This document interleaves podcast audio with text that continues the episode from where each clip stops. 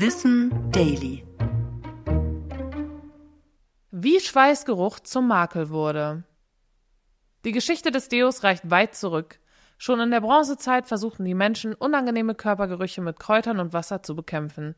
Doch trotzdem war Schweiß und sein Geruch bis ins 20. Jahrhundert hinein kein Tabu. Es gab zwar Deodorants, aber sie fanden wenig Anklang in der Gesellschaft.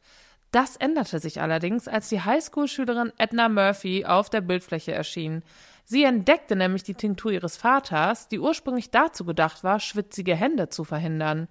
Edna probierte die Tinktur unter ihren Achseln aus und stellte fest, dass sie aufhörte zu schwitzen. Sie erkannte das Potenzial des Produkts und beschloss, es zu vermarkten.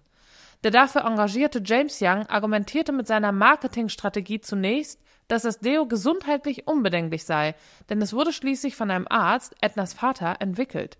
Und der Erfolg kam, hielt aber nicht lange an. Und so konstruierte er die Erzählung, dass Schweißflecken und Schweißgeruch unfassbar schlimm seien, insbesondere, na klar, für Frauen. Diese Botschaft war revolutionär und kontrovers. Es gab zwar einen Aufschrei in der Öffentlichkeit, aber die Verkaufszahlen des Deodorants stiegen trotzdem rasant an, um ganze 112 Prozent. Ender verkaufte ihre Firma schließlich mit großem Profit. In den folgenden Jahren wurden ähnliche Werbekampagnen für Deos gestartet. Eine behauptete, Frauen seien schön, aber dumm, wenn sie es nicht benutzen würden. Eine andere wollte einreden, dass Frauen ohne den Hygieneartikel nie einen Ehemann finden.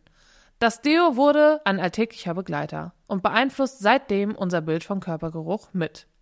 Wenn du Themen wie diese hier spannend findest, dann hör doch mal in meinem Podcast rein. Tara sagt was heißt der. Ich bin Tara. Wer hätte das gedacht? Und ich spreche jeden Donnerstag mit tollen Gästen über Themen wie Freundschaft Plus bis Verschwörungsmythen. Wie gesagt, hör doch mal rein. Tara sagt was. Musik